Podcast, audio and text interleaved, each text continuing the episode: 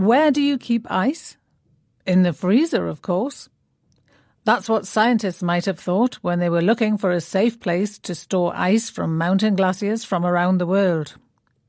They've decided to store ice in Antarctica because global warming is causing some of the glaciers in places like the Alps to melt. Jerome Chappellaz of the French National Centre for Scientific Research is involved in creating an ice vault there. He says, We are probably the only scientific community whose archive is in danger of disappearing from the face of the planet. If you work on corals, on marine sediments, on tree rings, the raw material is still here and will be for many centuries. And why do scientists need to study ice from the Alps, for example?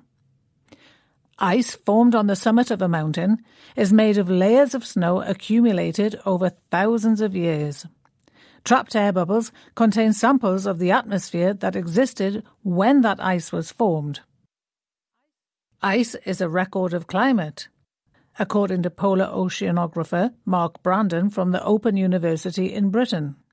He says, We know carbon dioxide in the atmosphere is higher now than in the last three million years. Researchers use this kind of data to build computer models and try to predict what might happen in the future.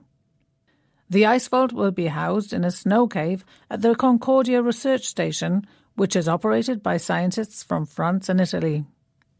The ice samples will be sealed in bags and placed 10 metres below the surface at a constant temperature of minus 50 degrees Celsius. This will put the scientists' minds at rest commercial freezers break down, power failures happen, and losing the ice samples would be a disaster.